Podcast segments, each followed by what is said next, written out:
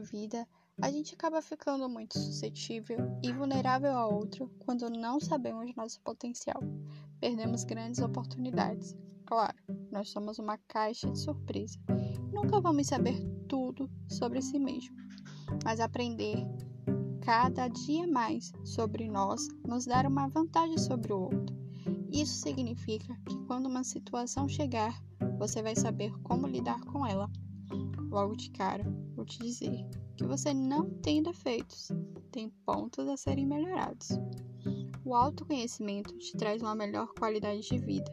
Quando você se conhece profundamente, consegue entender os seus sentimentos e emoções e passa a tomar melhores decisões, definir metas e viver de acordo com os seus valores e o seu propósito. Nós conseguimos identificar isso fácil fácil no outro, mas é muito difícil reconhecer em nós mesmos. Isso porque não nos observamos. E não estou falando de ficar parado se olhando no espelho. E sim de no final do dia você refletir sobre aquela situação que você enfrentou e sobre a atitude que você tomou, se ela é positiva ou negativa em você. E por que você a tomou? Quais emoções levaram você a fazer isso? Mas, como eu disse, é um longo caminho.